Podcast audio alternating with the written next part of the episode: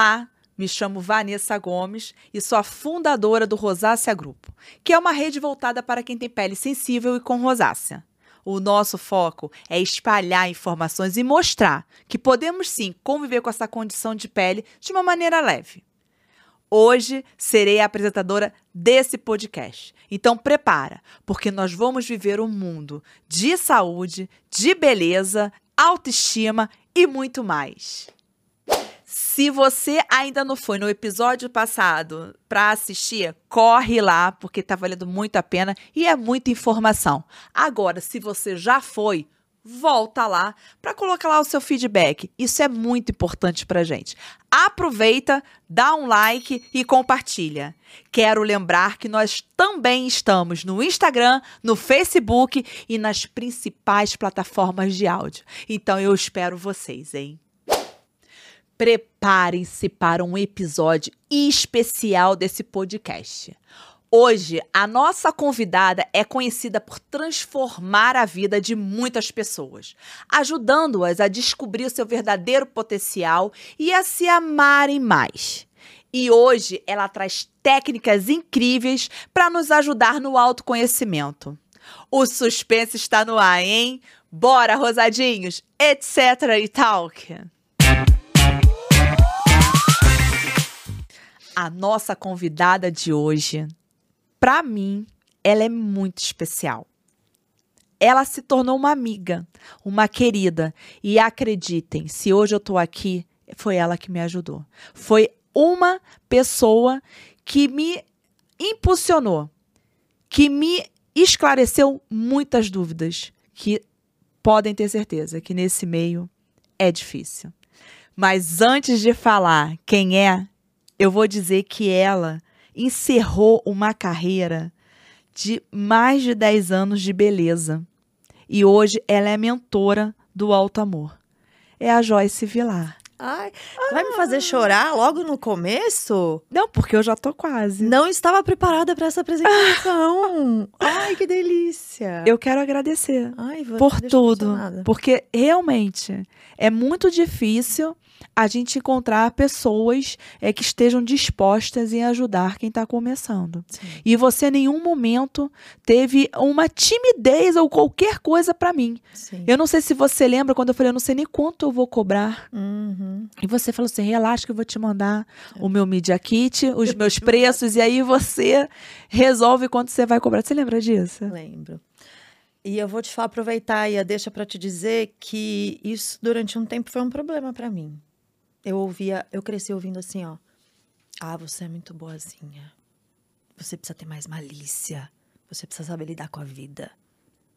Você acredita nisso? Acredito. Não consigo não ser isso que você acabou de falar. De não ajudar, de não compartilhar, de não cooperar. Não consigo. Essa é a minha essência, faz parte de sou. E eu não tinha, gente, eu não tinha nem 5 mil seguidores quando ela me convidou para fazer uma live. Sim. Primeira live da minha vida foi com Joyce. Você tem noção da tua causa, do que você ajuda as pessoas? Não importa quantos seguidores você tem. Mas eu não, não eu caiu vi isso em você É, quando eu vi o seu Instagram. Eu falei, gente, essa mulher vai longe, porque olha o que ela tá fazendo. Vai muito além da pele, né? Da rosácea. Vai muito é uma além mesmo, causa. É uma líder de movimento, trazer leveza para a vida das pessoas. Número de seguidor não vale nada. é. Não, e ela me é seu apoiou, me impulsionou e vai, e vai, e assim até hoje. Tanto é que quando eu convidei ela para participar, foi na hora. Lógico. Tô Obrigada. transbordar. Eu encontrei recentemente uma palavra que me define. Transbordar. Então Sempre conta, essa vamos lá. pessoa. Porque a gente quer saber de né? você. É, antes eu falava influenciar, porque fui influenciadora durante 10 anos, né? Uhum. E hoje eu, eu acho que eu achei a minha palavra. E você falando isso pra mim agora me veio muito. Isso é isso mesmo, eu transbordo o que tá dentro de mim. Eu enxergo as coisas com amor. Eu gosto de ajudar as pessoas, porque acho que a vida é essa troca, né? Então eu acho que eu transbordo mesmo o que tá dentro de mim. E a gente nem se conhecia para você me ajudar tanto, me acolher tanto. E eu vou ser muito sincera, eu, para mim, eu tenho certeza que eu tenho você. Sim. Sabe? É, se eu te passar por algum- problema, se eu tiver com alguma dificuldade, Sim. eu sei que eu tenho você. Sim. Você me traz essa segurança. Delícia. É Verdade. sobre isso. A vida é sobre isso, né? É. É sobre pessoas, é sobre a gente ajudar, compartilhar, trocar. E eu, e eu quero ser muito acredito. você, assim, quero ser muito igual a você. Devam emocionada, dizer deixa eu assim. Não é. eu- eu- eu- você, pra mim, é uma inspiração. Porque a gente quer um perfil pequeno, encontrar alguém com um perfil grande, abraçar tanto, a gente se sente tão bem, tão Sim, confiável, sim. continuar. Hum, Sim, e nesse meio é tudo tão complexo, né? É. Existe muita competição, muita comparação. Muito tititi, Muito panelinha. tititi. Que, aliás, foi um dos motivos que me fez eu me, ir me desconectando desse universo da beleza, dessa questão da influência. Eu comecei a trabalhar como influenciadora, na verdade, porque eu, eu me tornei, eu me formei como maquiadora 12 anos atrás. Eu venho do mundo corporativo. E aí tive filhos, tenho dois filhos adolescentes. E aí parei de trabalhar para ser mãe. E foi uma fase maravilhosa da minha vida. Só que depois eu falei, cara, meus filhos estão crescendo. E eu acredito que a gente cria filho pro mundo, né?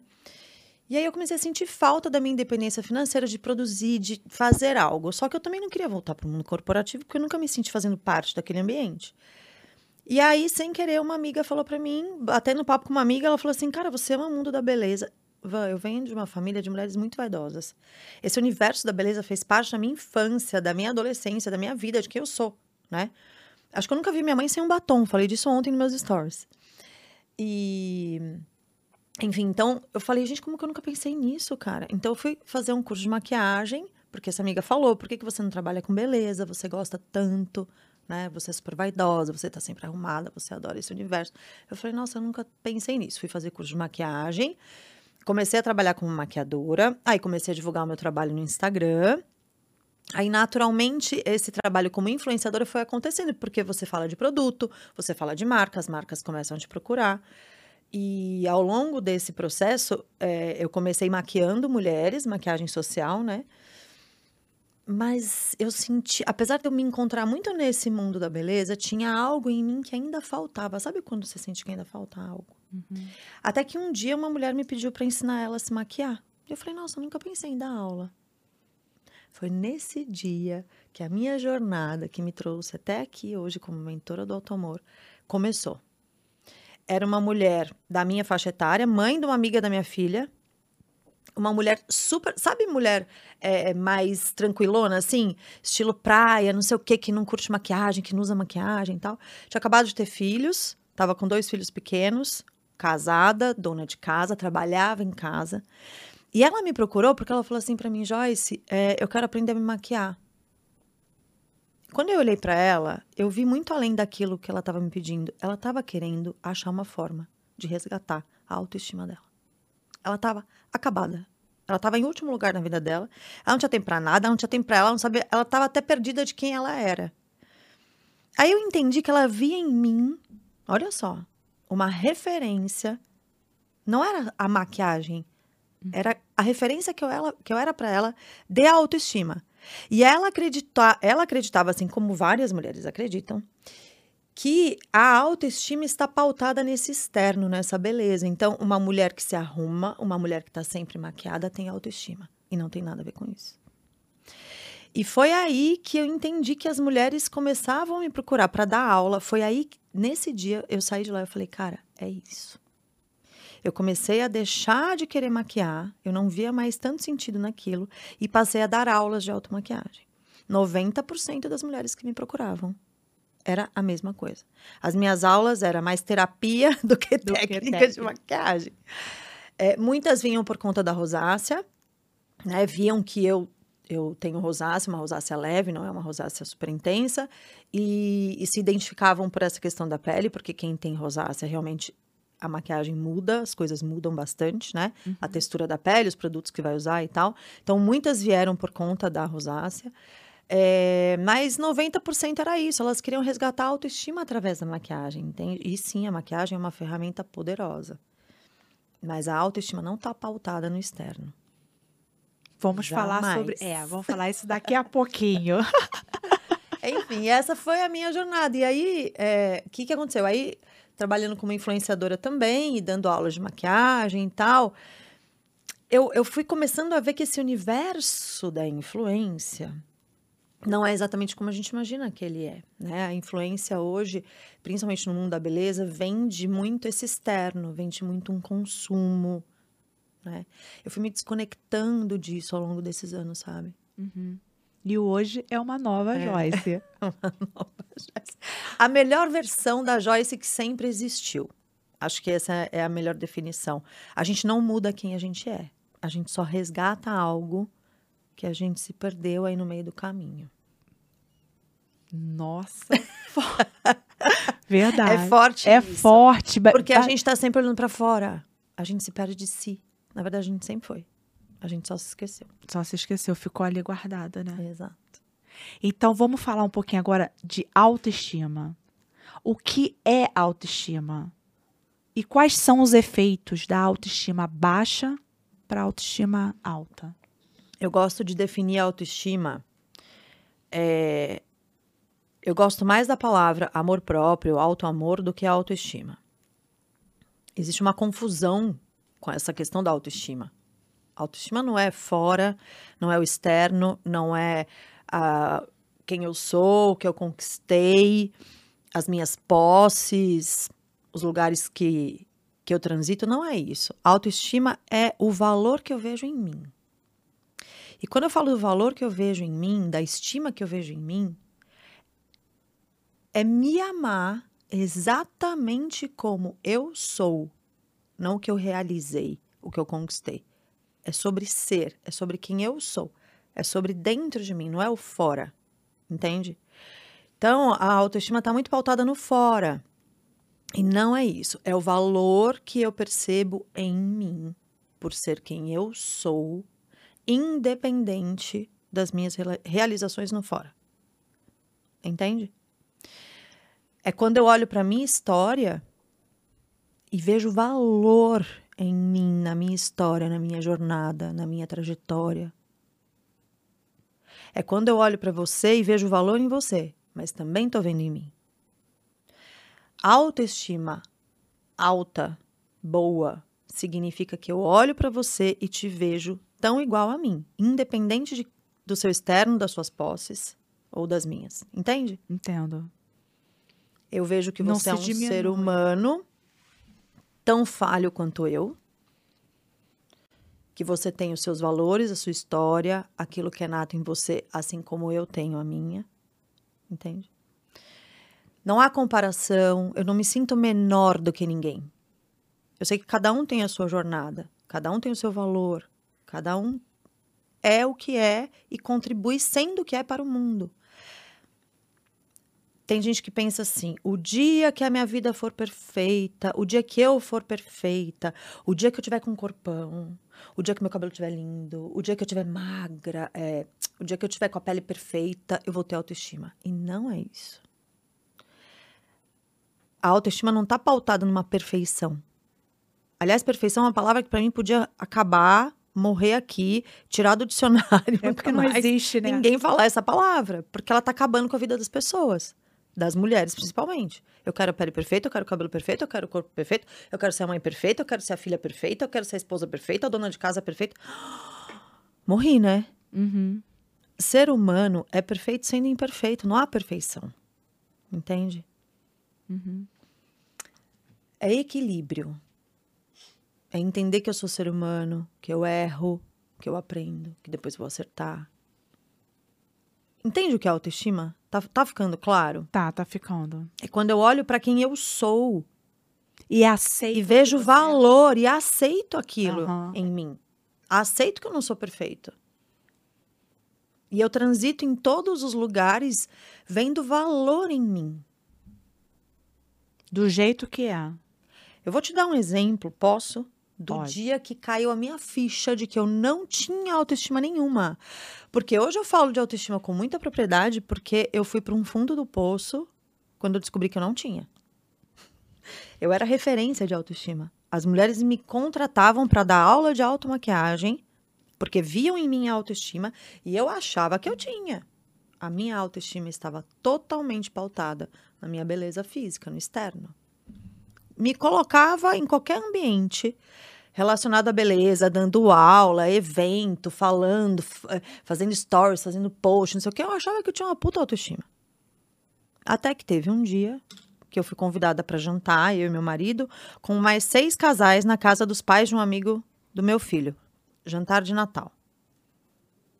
Eu sentei numa mesa com 12 pessoas, executivas, mulheres, CEO de empresa, diretoras, poliglotas, eu não falo inglês. Conversando sobre o trabalho, conversando sobre as experiências, conversando sobre as mil viagens. Pode falar palavrão, né? eu me senti um cocô naquele ambiente. Eu me senti menor do que todo mundo ali. Entende? Porque cargos, posses, línguas, Viagem. viagens, carrão na garagem, vinho caro que eu tava tomando naquela mesa, eu me senti um cocô. Eu tive uma crise de ansiedade. Eu tive dor de estômago absurda. Eu falei, meu marido, tô passando mal, a gente precisa ir embora. Quando a ficha caiu, eu falei, cara, como assim? Que eu falo de autoestima, sou referência de autoestima para as mulheres, não tenho nenhuma. Cadê a minha autoestima num ambiente que não é o meu ambiente? Quando você tem autoestima, você vê valor em você, você se estima, você se sente bem com quem você é em qualquer ambiente que você transita. Eu ia perguntar isso. Qualquer lugar que você Qualquer esteja, lugar. sua autoestima estando Você não se compara com ninguém. Você olha alguém que chegou onde você quer chegar como uma referência de que você também pode. Você olha alguém e se inspira e não se compara. Entende? Uhum. Você não se sente menor só porque você não fala mil línguas. Entende? Uhum. E o valor de quem eu sou, da minha história, da minha vida, de tudo de incrível que eu já realizei. Não conta. Entende? A autoestima tá nisso, no ser. Tá dentro de mim, não tá fora. E a autoestima tem relação com autoconhecimento? Total. Total. A gente só tem a genuína, real autoestima quando a gente se conhece profundamente. Porque quando eu me conheço profundamente, eu vejo valor em mim. Eu não me comparo, eu não me sinto menor do que ninguém. A opinião do outro sobre mim não me importa. Eu pego o que o outro está falando para mim e penso: faz sentido? Faz? Nossa, vou pensar mais sobre isso. Não, não faz sentido. Então é do outro. Entende? A opinião do outro não me valida quando eu tenho autoestima. Eu pego a opinião do outro e penso, faz sentido ou não? Porque quando eu tenho autoestima, eu me amo incondicionalmente.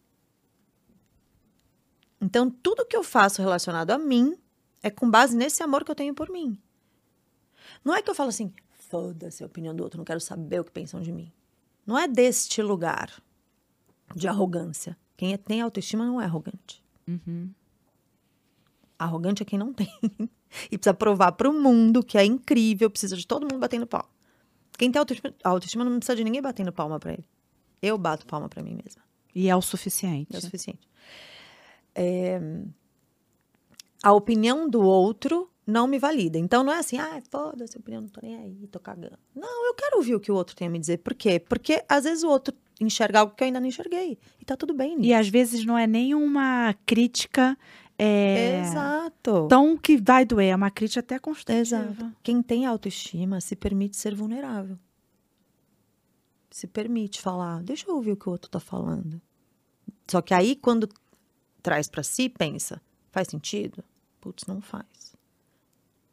Nossa, doeu. Se doeu, deixa eu avaliar. Porra, de repente essa pessoa tem razão, posso pensar melhor nisso. Entende? Entendo. É isso. é difícil explicar em uma frase, em uma palavra. Mas é isso. Precisa de autoconhecimento, sim. Eu preciso saber quem eu sou, eu preciso saber quais são os meus valores, eu preciso saber qual é a minha personalidade, quais são as forças que eu tenho dentro de mim com relação à minha história, à minha jornada. E como é que a gente tem um, um autoconhecimento? Desculpa, como é que obtém isso?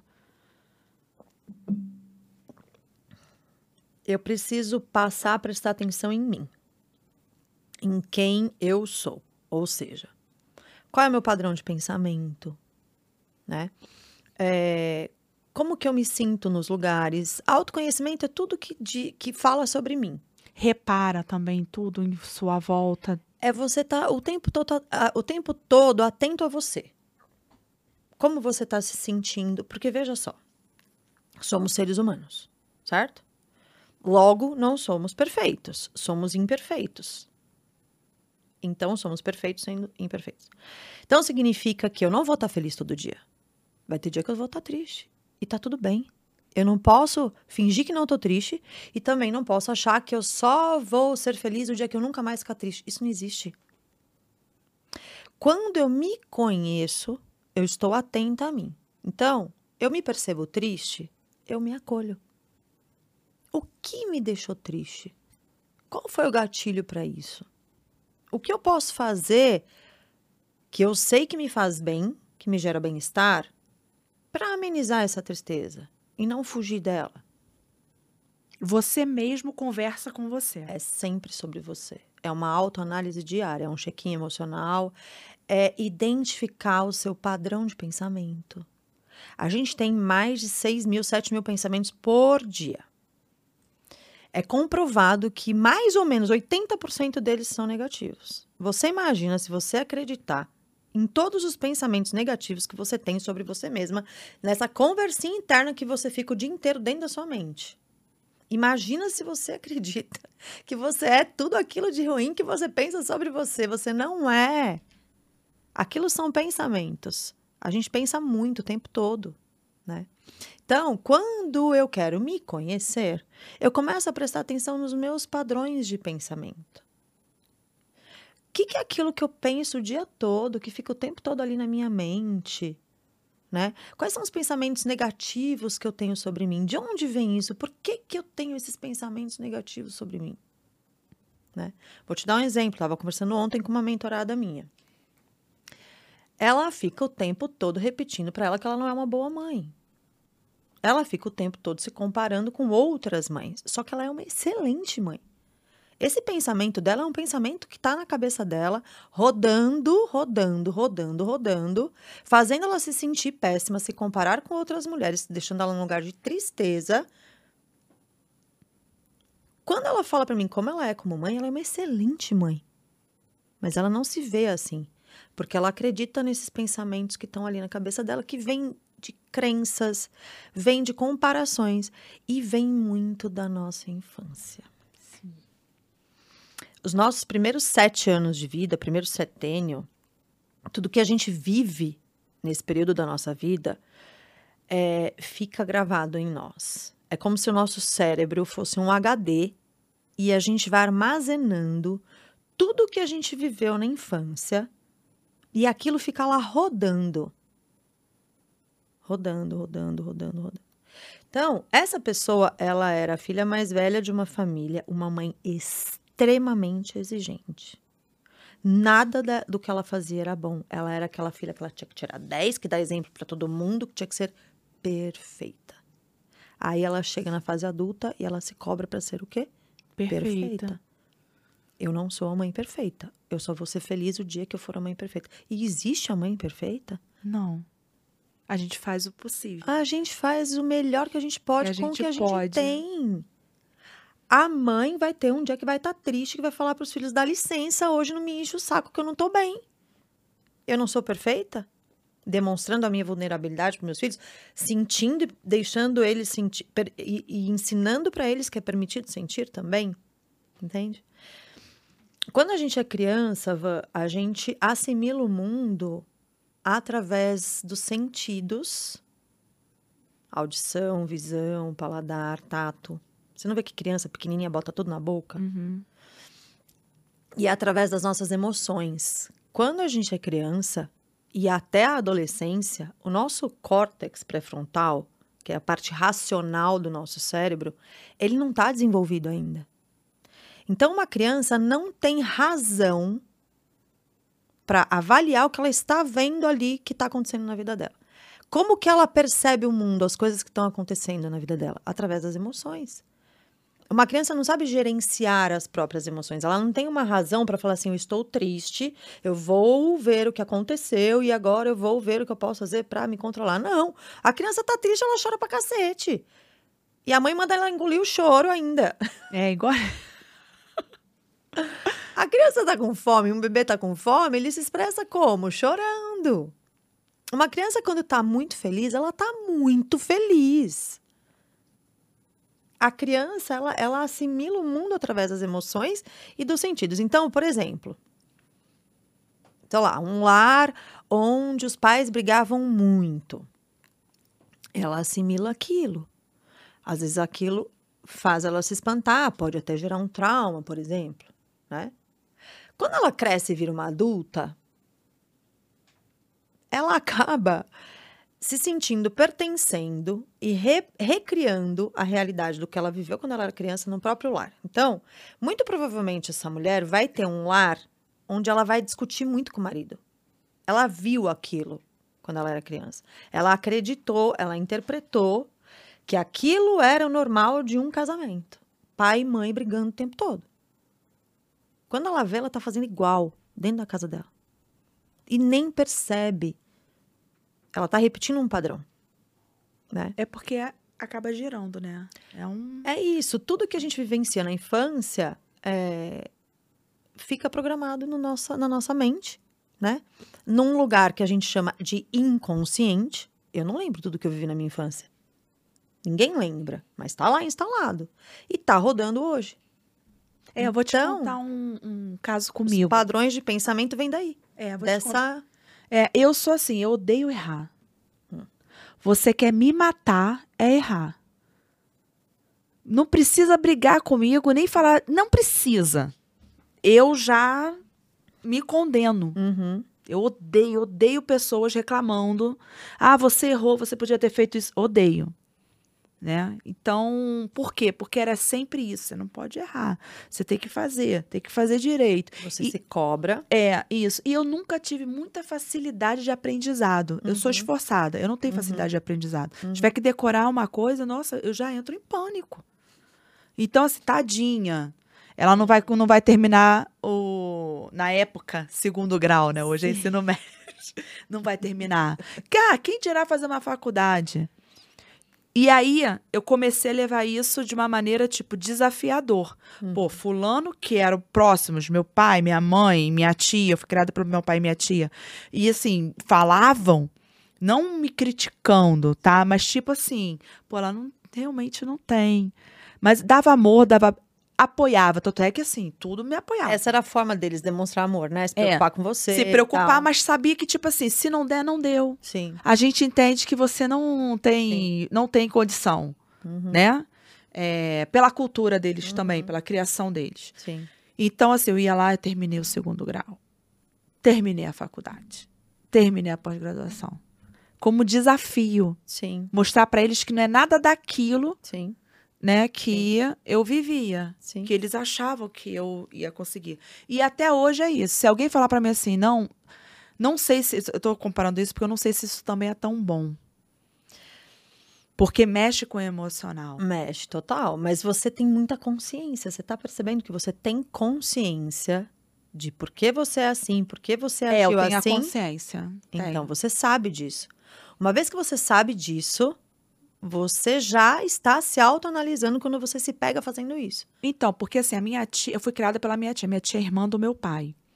E ela sempre tinha- teve muito medo por, pela, por eu e minha irmã não sermos a filha dela. Então, assim, era aquela coisa, gente, não, não, não fazem isso. Não pode errar aqui. Não pode fazer isso aqui. Aparecer grávida, jamais. Jamais. Era o pavor. Pode ser tudo, mas não pode aparecer grávida. Então, assim, a gente cresceu nessa pressão. Sim. E eu acho que é aonde eu não posso errar. Eu não Sim. gosto de errar. Sim. Pode ser, tá ligado? Com certeza absoluta. Muita exigência, Muita exigência. né? Muita cobrança, muita proteção. Você ficou assim como adulta. Mas você tem consciência disso. Isso é o mais importante. Tenho consciência. né? Isso é o mais importante. Porque a maioria das pessoas não tem consciência. Não, e assim, eu quero deixar bem claro que eu entendo ela completamente. Isso era é o amor dela, não era uma Sim. coisa tipo maldade, não. Era o é amor outro dela. ponto. Ela estava fazendo o melhor que ela podia. Exatamente. Esse foi o amor que ela deu. Entende? É, e você sentiu as coisas dessa forma. O que você sentiu, o que você trouxe da tua infância, de tudo isso que você viveu, para você te deu força Sim. para eu não desistir, para eu continuar, para eu às vezes não é nem para provar para o outro, mas é para provar para mim mesma Pra que eu sou capaz, uma vez que eu fiquei ouvindo tanto de que eu não era capaz, né? E isso é muito positivo. Isso é maravilhoso, né? Porque tem pessoas que poderiam, vamos supor, uma outra pessoa, uma outra criança que viveu a mesma situação que você, pode ter assimilado de uma forma diferente. Pode ter assimilado assim: eu não sou boa nunca, então não vou me esforçar mesmo. Isso é muito individual. Isso é de cada ser humano, é de cada um. É de como aquela criança sentia e percebia aquilo. Provavelmente, quando você ouvia aquilo quando você era criança, você pensava assim: que saco, eu não sou isso aqui. É. Eu sou mais do que isso. Pode ser que uma outra criança pense assim: nossa, eles têm razão. Entende? Mas é, é- é por isso, porque como a gente vai sentir as coisas é individual. É individual. Tem uma história que eu adoro, que é um exemplo disso que eu tô falando, que é assim: dois irmãos gêmeos, adultos, um alcoólatra e o outro super bem sucedido, a vida progrediu, nunca bebeu e tal, tal, tal. O outro ferrado lá, fudido, alcoólatra, não sei o quê, nananã, a vida tava uma bosta. Foram entrevistar os dois, gêmeos. Por que, que vocês acham que a vida de vocês teve rumos tão diferentes? Se vocês cresceram na mesma casa, tiveram o mesmo pai a mesma mãe, a mesma criação, o mesmo tudo. Por que, que a vida de vocês seguiu rumos tão diferentes? Os dois responderam a mesma coisa. Porque eu tive um pai alcoólatra. Então, duas pessoas diferentes, criadas na mesma casa, com o mesmo pai e a mesma mãe, perceberam aquilo que vivenciaram na infância de formas diferentes. Um se tornou vítima da própria história e o outro pegou a história e tirou força. Entende? Mas tudo vem. Tudo que a gente é, que a gente se torna, vem de tudo que a gente viveu da, da nossa infância, da nossa jornada. Aí, ainda para exemplificar, você imagina se é, a gente não percebe valor na nossa história. Na- imagina se você, uma pessoa, vou dar o seu exemplo, tá? Tá. é, que tem rosácea, que às vezes entra em crise de rosácea, se sentir menos do que outra pessoa só porque você está com uma crise de rosácea. Mas isso é o que mais acontece. E o poder da tua história. Olha o que você acabou de contar sobre você, quem você é, a sua história, a sua força. Algo que te acontecia, que era um padrão da tua vida, que você cresceu ouvindo, fez com que você se tornasse a mulher que você é. E olha tudo que você realizou, olha a história, olha a sua força. Como que você não enxerga isso quando você está num lugar com a rosácea atacada, se comparando com outra pessoa e deixando que o externo dite quem você é, o seu valor? Você não é a sua rosácea. É, eu tenho muito relato. Seu valor não está na sua rosácea. Não é só aquilo, né? De ter uma história. A gente é muito mais que isso. Eu só vou ter autoestima o dia que a minha rosácea estiver controlada? Oi? E quem você é? Não tem valor nenhum? Tem? É, a gente pode entrar aí nesse, nessa sua história como a aceitação. A aceitação. É importante a aceitação a nisso. aceitação, sim. Tem coisas na vida que a gente não tem controle. Ou eu aceito e escolho como eu vou encarar isso, ou ferrou, né? Porque não tenho controle. Eu posso fazer o melhor que eu posso para amenizar as coisas, mas eu não tenho o controle de tudo. Eu não tenho controle. Então eu aceito que eu não tenho controle e decido, escolho o que eu vou fazer com isso. Eu posso escolher me apegar nisso e ficar ali sofrendo com isso, ou eu posso escolher, vou tirar força disso. É o tal dos dois caminhos, né? Tudo, Sempre tem- absolutamente tudo na nossa vida é uma escolha. Eu sou ser humano, eu não sou perfeito. Eu vou sofrer, vou ter coisas que eu não vou controlar. Vou sentir. O que eu faço com o que eu estou sentindo é uma escolha. O que eu faço com o que está acontecendo na minha vida é uma escolha. E tudo isso depende do meu mundo interno, de como eu estou comigo, do meu autoconhecimento, de como eu me valorizo, de como eu me vejo, de como eu enxergo a vida.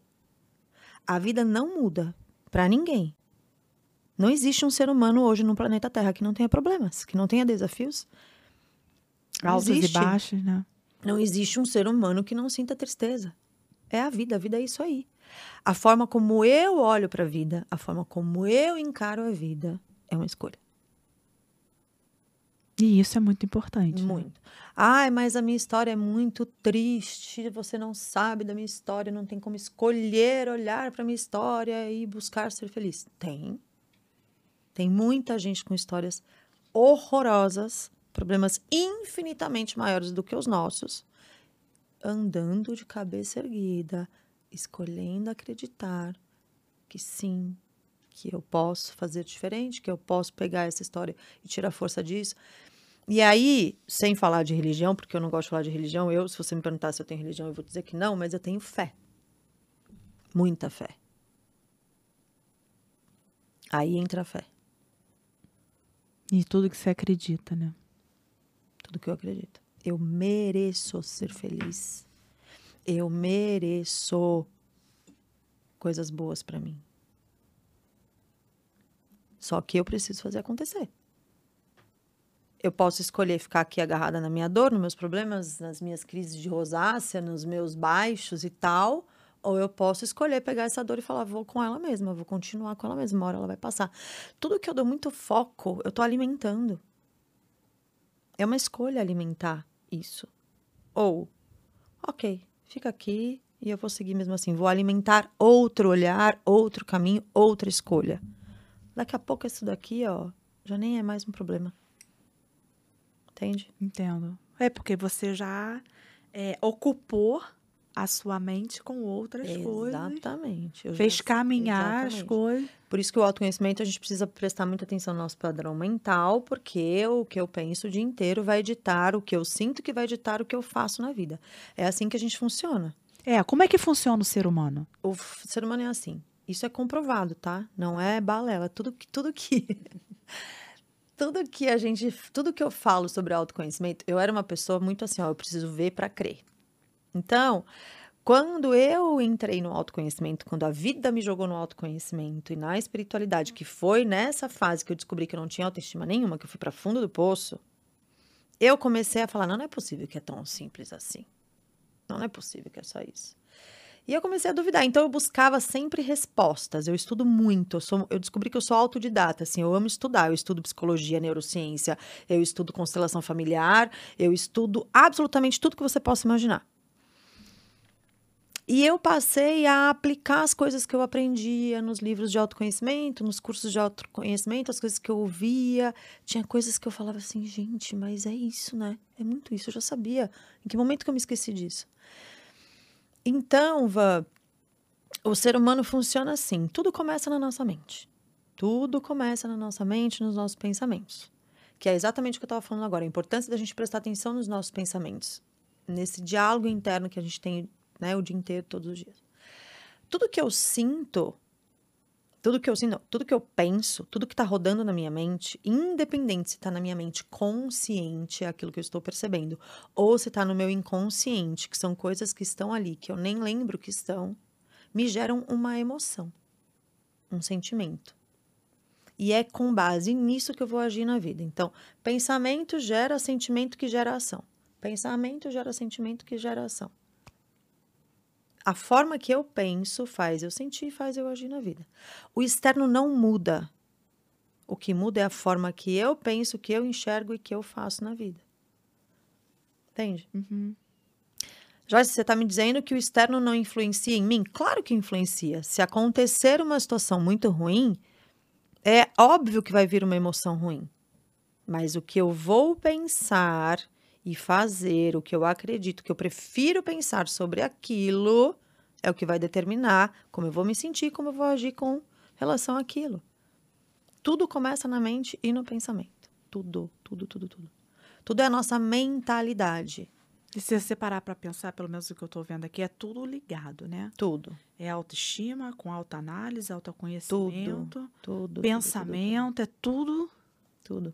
Todos os caminhos, todos os lugares, todas as opções que a gente tem de olhar para todas as questões do ser humano acabam levando a gente para o mesmo lugar. Independente se você estuda neurociência, independente se você estuda espiritualidade, independente se você estuda psicologia, tudo vai para o mesmo lugar, porque a resposta é uma só.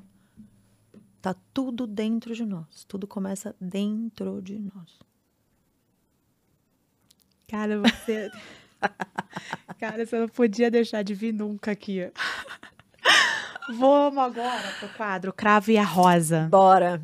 Eu vou colocar três imagens aqui e você diz Uhum. pra mim se é cravo ou se é rosa, tá? O cravo é aquilo que você não acha legal, não indica, não, né? E o cra- a rosa é o contrário, Tá, tá? tá Vamos lá, primeira imagem.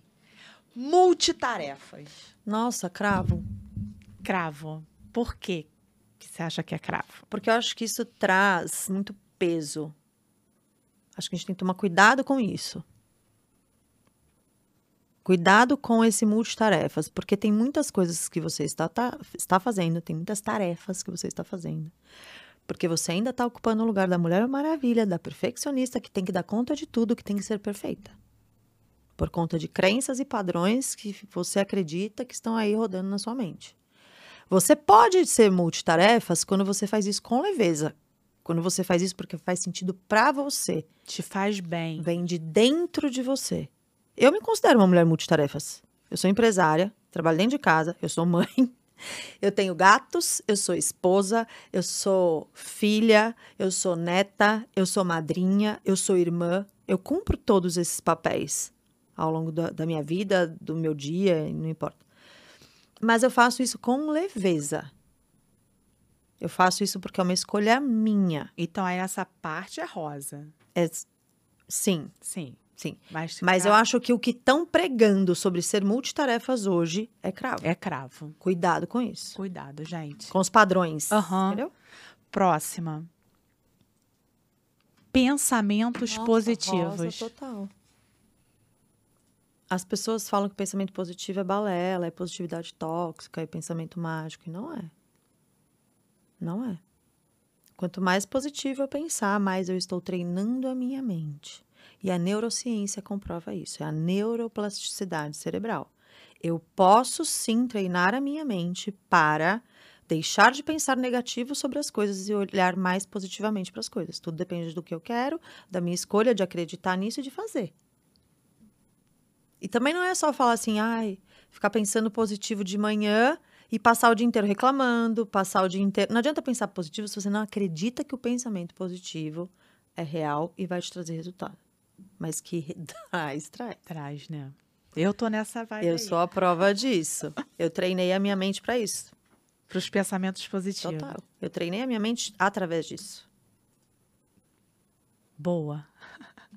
Próxima. Comparação. Pelo amor de Deus, cravo. Vamos Não entrar para, nesse. É. para. Comparação para. A gente precisa aprender a olhar para as pessoas, para admirar, se inspirar, não para se comparar jamais. Você se comparou já era, você já parou. Você já se desestimulou, você já foi para um lugar de tristeza. Comparar é o pior que você pode fazer por você mesma. Você só tem que se comparar com você mesma. Com você mesma. O que eu, o- como eu era ontem e como eu estou hoje, amanhã e depois, estou progredindo? Estou evoluindo? Estou correndo atrás dos meus sonhos? Estou cumprindo me- meus planos, minhas metas para mim? Ótimo. Agora, se comparar com o outro, jamais. Jamais. Você vai paralisar na vida. Então é cravo. É cravo total.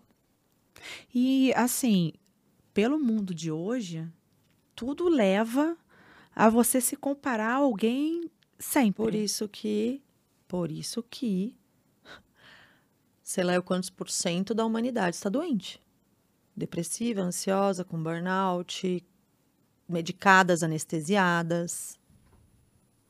As mídias sociais fazem isso.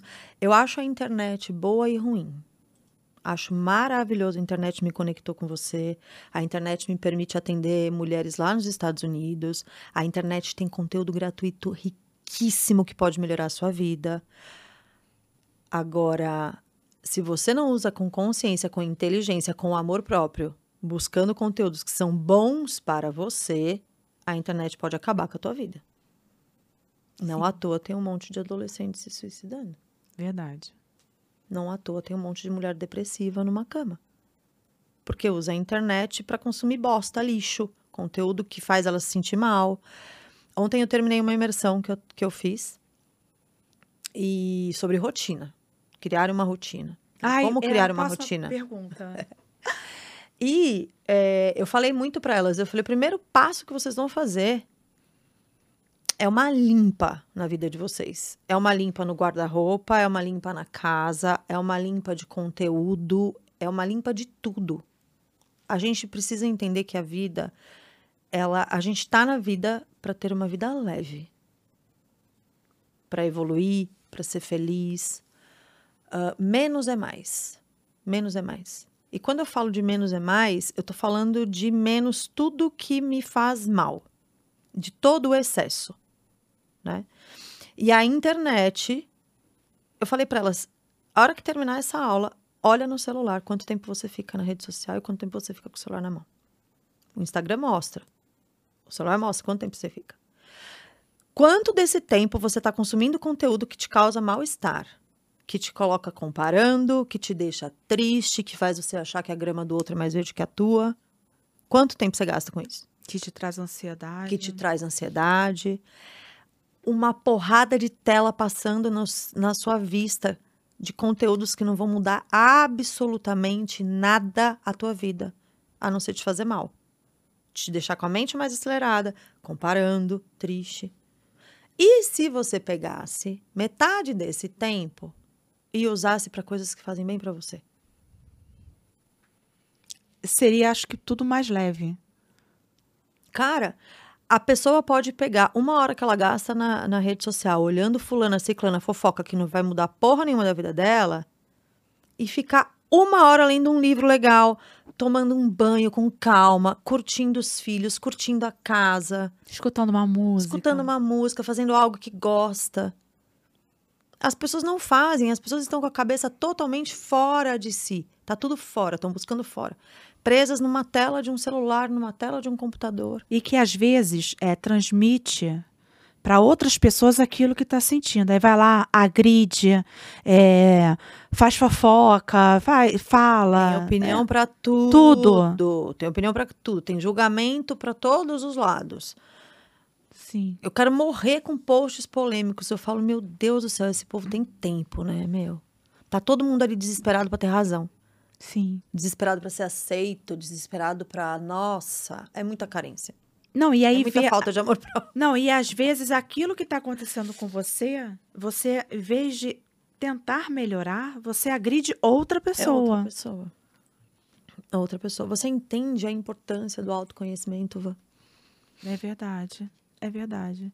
E assim, não vamos, não podemos nos falar, porque antigamente, deixa eu ver, quando você estiver mais velha, você vai amadurecer. Não. Você vai entender isso tudo. Não. Então, assim, isso também pode, não é com amadurecimento, porque tem pessoas, né, isso com é mito, mais, isso é, crença. com mais idades que não tem Conheço autoconhecimento muita nenhum. mulher de 70 anos que não tem autoconhecimento nenhum. Nenhum, nenhum. Zero. Maturidade, não, não.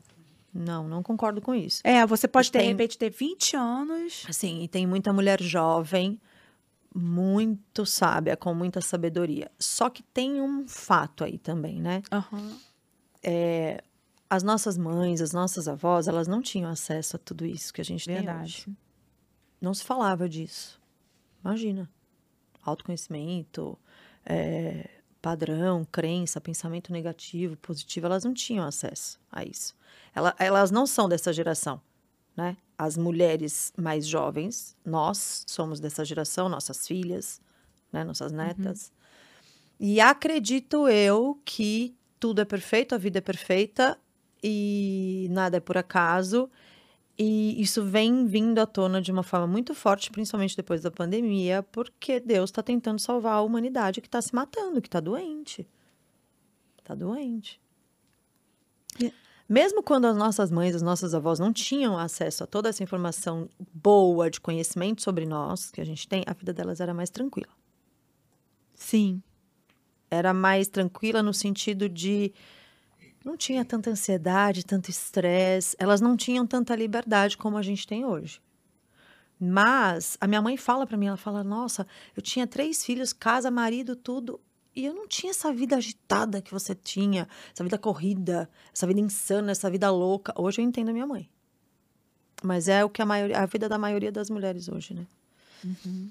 Mas enfim. É a pressão sei. também, né? Muita pressão. Muita pressão, muita cobrança, muita Muito. exigência. A e gente aí, acredita nisso. E aí a gente pode entrar no auto perdão.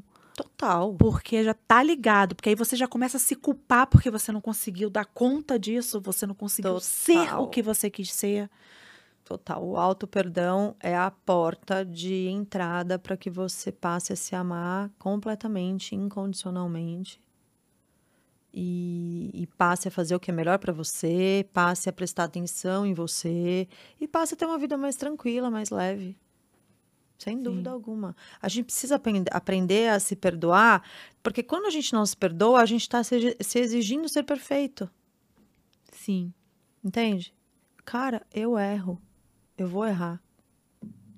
E tá tudo bem. O que eu aprendi com o meu erro? Né? O que eu aprendi com o meu erro?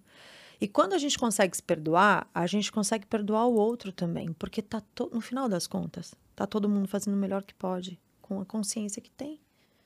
Entende? Uhum. Uma pessoa que te magoou, por exemplo, ela não sabe fazer diferente. É o que ela sabe fazer, é o que ela pode te dar. Quando a gente perdoa, a gente está escolhendo se livrar de uma dor que nos faz mal. Eu não tô concordando, eu não tô achando, eu não tô falando assim, ai, eu vou me perdoar porque dane-se o que eu fiz. Eu tô entendendo que eu fiz o que eu fiz com a consciência que eu tinha. Às vezes me arrependi, vou me perdoar. Assim como eu posso perdoar o outro. Porque quando eu perdoo, eu tô abrindo mão de uma dor que me faz mal. Eu tô abrindo mão de uma autopunição. Entende? Uhum. E é o caminho para trazer leveza, para você se amar completamente, entendendo que você é um ser humano, imperfeito, perfeito, sendo imperfeito, assim como o outro também é. Por isso que eu odeio a palavra perfeição. É, não tem... A palavra perfeição, ela leva a gente para buscar a perfeição em, toda, em todos esses caminhos, em todas as áreas da nossa vida, né? Uhum. É, é, é, é simples perdoar? Tu acha que é não. é simples perdoar? Não. Mas eu posso estar disposta a. Sim. Quando eu não estou disposta a perdoar, aí é mais complicado. Aí eu tô me punindo, eu tô fazendo o pior por mim. Agora, quando eu estou disposta a perdoar, eu vou treinando isso. O perdão, eu digo que ele é como se fosse uma cebola, ele é por camadas, né? Mas pensar que o perdão também vem um pouquinho do ego, ajuda. Por quê? Sim, é. Se eu não sou capaz de perdoar, significa que eu nunca magoei ninguém? Que eu sou perfeita? Será que eu sou mesmo? Será que eu não gostaria de ser perdoada também? Por algo que eu fiz? Sim. É uma é, alta análise. É, é, é olhar para outro ser humano e entender que ele é tão ser humano quanto você. Você é um ser humano falho, perfeito sendo imperfeito. E todo mundo é. Fica mais fácil você perdoar. E não é porque eu tô concordando com o que a pessoa fez, eu não tô consentindo, eu não tô dando a minha. Não tô. Mas eu tô escolhendo não ficar com aquilo dentro de mim. Entende? E o melhor caminho é esse. É o melhor que eu posso fazer por mim. E agora a gente vai pro quadro é, Pergunta dos Rosadinhos. Eita. Eu bom. coloquei uma caixinha nos stories e pedi é. para eles perguntarem. Tá. É, escolhemos duas perguntas tá. para você responder aqui. Sim, senhora. Tá bom? Vamos lá. Vamos para a primeira. Adoro esse nome Rosadinho. É muito carinhoso. é uma forma é, carinhosa. É carinhosa e ao mesmo tempo é uma forma de aceitação também. Exatamente. Uhum. Como o autoconhecimento pode ajudar na tomada de decisões importantes na vida? Pergunta de Isabela Marques quando eu me conheço, quando eu sei como eu funciono, eu sei quais são os meus valores, eu sei o que me faz bem, Essa é a base para qualquer decisão que eu vou tomar na minha vida. Entende? Uhum. Eu preciso me conhecer. Quando eu me conheço, as decisões que eu tomo fazem muito mais sentido. Eu não estou tomando uma decisão. Cara, tem um exemplo disso de ontem. Posso contar uma história rapidinho? Pode. A amiga do meu filho veio me contar que ela saiu para jantar com duas amigas para perguntar para as amigas o que elas achavam que ela tinha que fazer com a carreira dela no automobilismo. Aí as amigas deram uma opinião para ela. Aí ela foi para casa, foi conversar com a mãe. Aí a mãe falou: "Vamos fazer contas". Aí ela veio me perguntar, ou seja, dentro dela, ela já estava sentindo que ainda ninguém tinha falado algo que fizesse sentido para ela. Aí eu falei assim para ela: esquece o que as suas amigas falaram, esquece o que a sua mãe falou. Qual é o seu sonho? O como você se vê daqui cinco anos? O que você quer para tua vida? Qual é o seu sonho? Esquece o dinheiro, esquece isso. Qual é o seu sonho? Ela fechou o olho, tal. Nossa, tia, eu quero isso para minha vida. É isso que eu quero pra minha vida. Eu falei, quais são as decisões que você vai tomar hoje, com base em quem você é, no seu sonho, para que você chegue lá daqui cinco anos? Não adianta alguém falar para ela o que ela tem que fazer e nem a mãe desestimular porque tá falando do dinheiro. Entende? Uhum. Ela, com ela mesma, qual é o sonho dela? Quem ela é? Com base nisso, ela vai tomar as decisões da vida dela. Por ela. Por ela. Não por ela. ninguém. Não, por ninguém. A jornada é dela. É dela. A gente nasce sozinho e morre sozinho. A jornada é individual, é de cada um. Eu posso até ouvir a opinião do outro. Mas no caso de uma adolescente, a chance dela fazer o que o outro tá falando é muito, é muito grande. grande. É muito grande. Né? Adultos fazem isso, acham que os outros sabem mais da gente do que a gente mesmo. Eu vivi anos assim. Vã, tudo isso que eu tô te falando, a minha, as minhas fichas começaram a cair aos 40 anos de idade. Eu já fui o oposto de tudo isso que eu tô falando. Então, realmente existe a mudança. C- 100%. 100%. Eu sou a mesma pessoa, mas quando eu olho pra Joyce de cinco anos atrás, eu não me reconheço. Mas você encara isso como uma evolução positiva? Muito grande. Eu acho que o propósito da vida é evoluir. Uhum. Eu acredito que nós somos um ser espiritual vivendo uma jornada humana. E o propósito da vida do ser humano é evoluir. Evoluir. A gente está aqui para evoluir. Com os acertos, com os erros, com as coisas boas, com as coisas que a gente não acha boa. É, Então, assim, eu sofri muito para entender tudo isso. E hoje eu me vejo uma pessoa. Eu não vou te dizer que eu. Nossa, tô evoluída. Acabou. Iluminei. Aham. Não, não é isso. Mas que eu sou muito mais consciente, enxergo a vida com outra lente de quem eu era cinco anos atrás, sim, evoluí muito. Mas muito. Isso é muito bom, né, Joyce? Vamos para a é próxima. só o autoconhecimento que traz isso. Próxima pergunta. Quais são os sinais de uma autoestima saudável e uma autoestima baixa? Autoestima saudável, eu- a gente falou bastante sobre isso já. É quando eu me sinto bem com quem eu sou em qualquer lugar. É quando eu tô com uma rosácea tacadaça no supermercado, tá todo mundo me olhando e eu não tô nem aí. Eu não sou minha rosácea. Você é muito mais do que isso. Se tem alguém olhando pra mim, me avaliando pela minha, pela condição da minha pele, que aquela pessoa evolua. Porque eu não sou isso, entendeu? Então, é, e, auto, e, e quais são os sinais de uma autoestima saudável? É isso, é quando eu transito por qualquer lugar e me sinto bem com quem eu sou. Não me comparo, né? Não me culpo, não me desestimulo. É quando eu tô sempre fazendo o que é o melhor pra mim. É quando eu estou sempre nesse lugar de alto amor. Eu me amo. Não sou perfeita e me amo mesmo assim. E nem quero ser.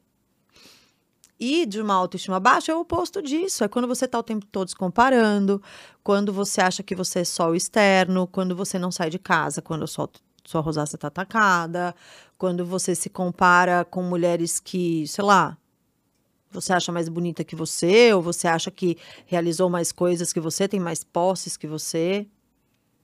Quando você está se comparando, se culpando, não está fazendo o melhor por você, se cobrando muito.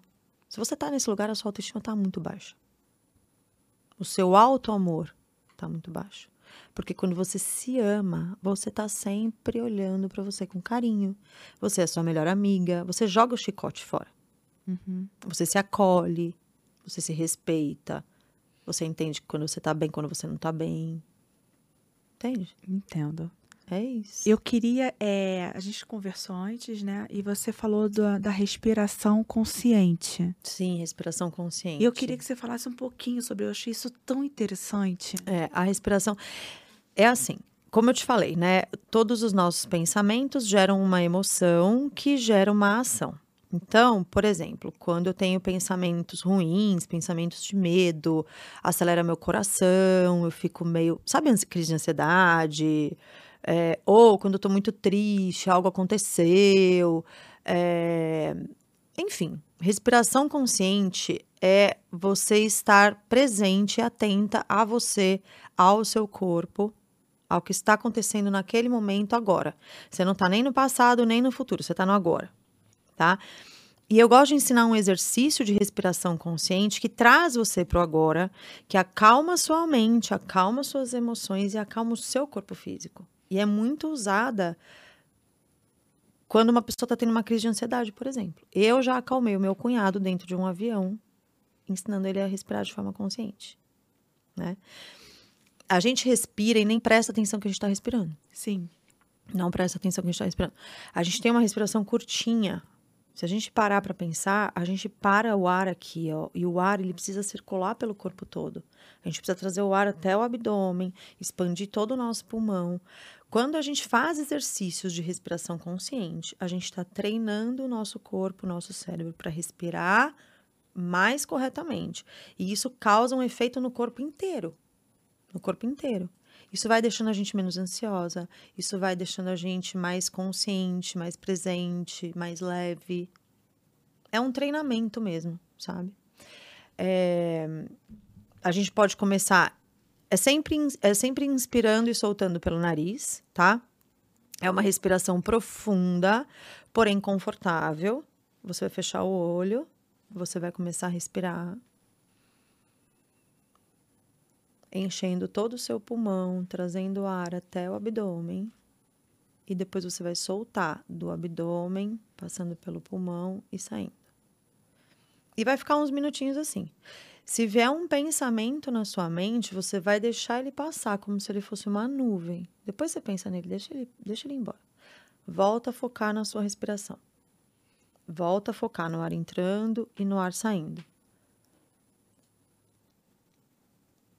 E aí, quando eu tô eh, precisando me acalmar mais, quando eu tô num momento de estresse, ou quando eu quero relaxar um pouco, tô com o corpo tenso, enfim, eu posso fazer essa respiração assim. Eu inspiro em dois ou três ou quatro, depende do quanto o seu pulmão aguentar.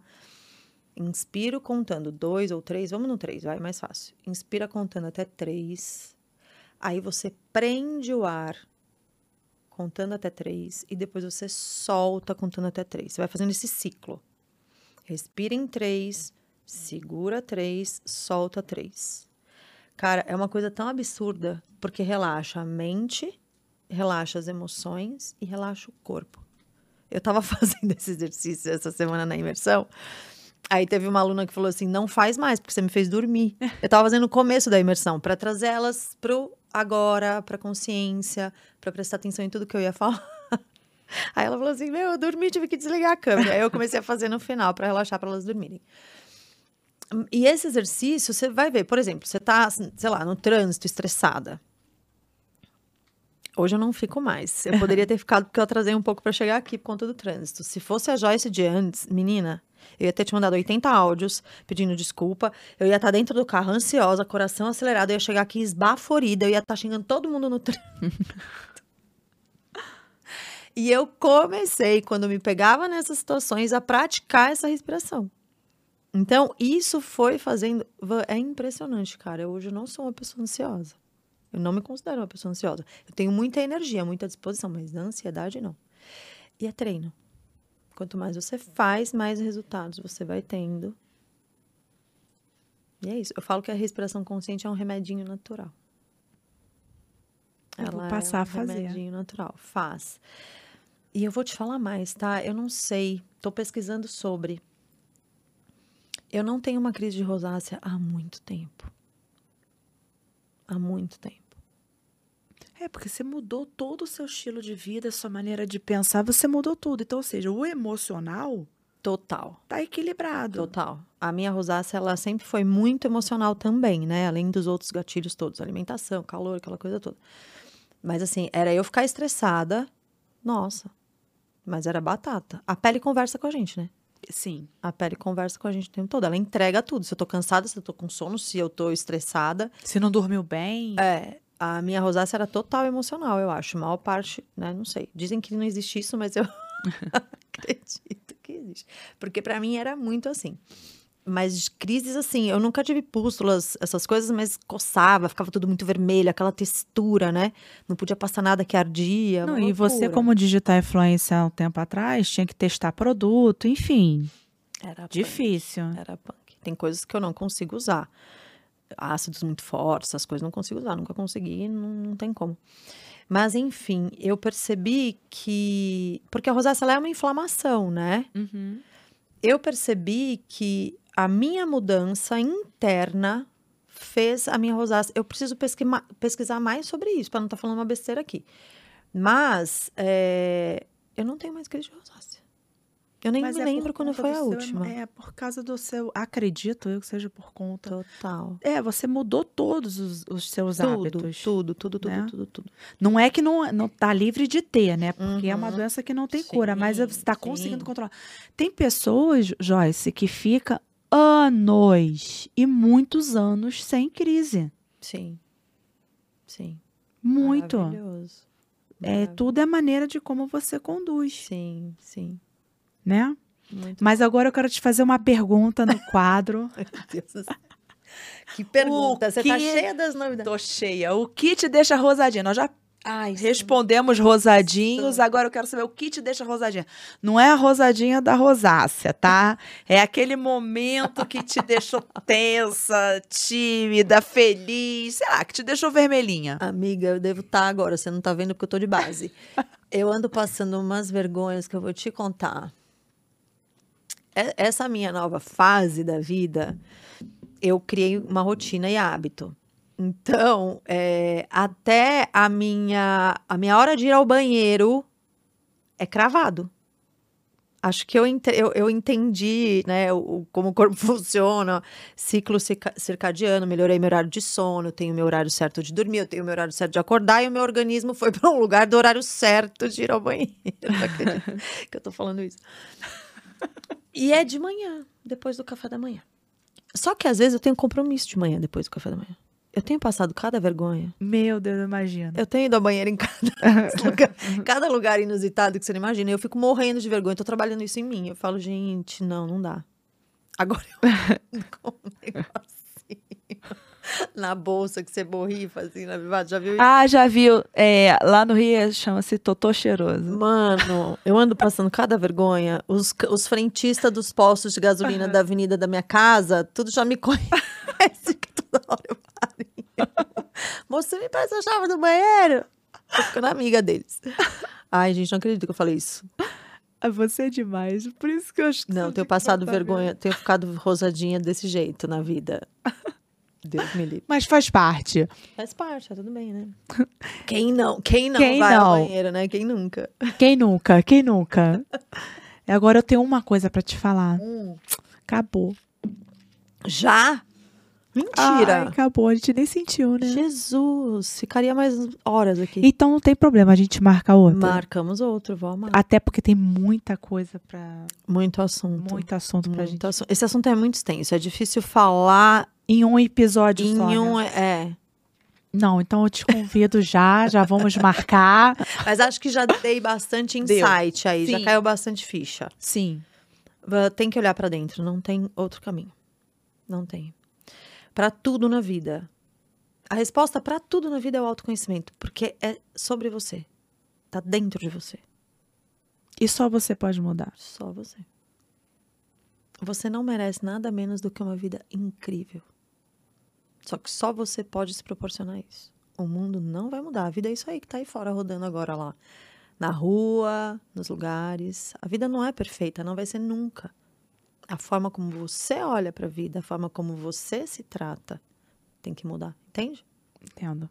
E eu quero muito agradecer você ter vindo aqui. Gratidão mais a um- minha pelo seu Ah. convite, adorei. Por você ter vindo, por você ter tirado um tempinho para poder conversar com a gente, Joyce. Eu amo fazer isso aqui, pode me chamar quantas vezes Eu vou quiser. chamar mesmo. Eu amo transbordar. Obrigada. Se eu puder ajudar uma pessoa que está assistindo a gente, já fico feliz. Já, né? Já É vale. sobre isso. Já sobre vale. Pessoas. Obrigada, maravilhosa. Obrigada, você pode contar comigo sempre. Tô sempre aqui. E espero que você tenha gostado. Eu amei, pelo amor de Deus. Não quero ir embora, não. Precisa? Não, é por ficar. Vamos tomar um café e continuar o papo.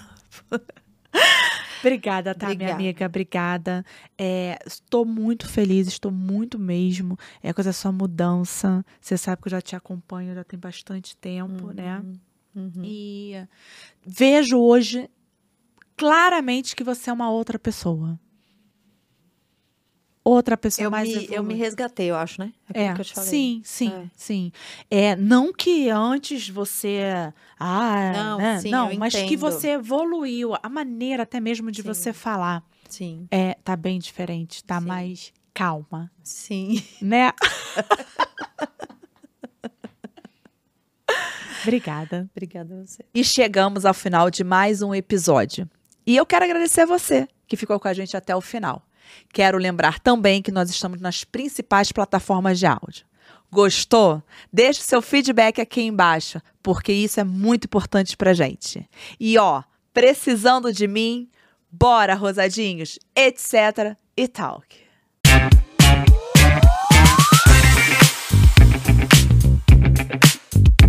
Bora, rosadinhos, etc e talk.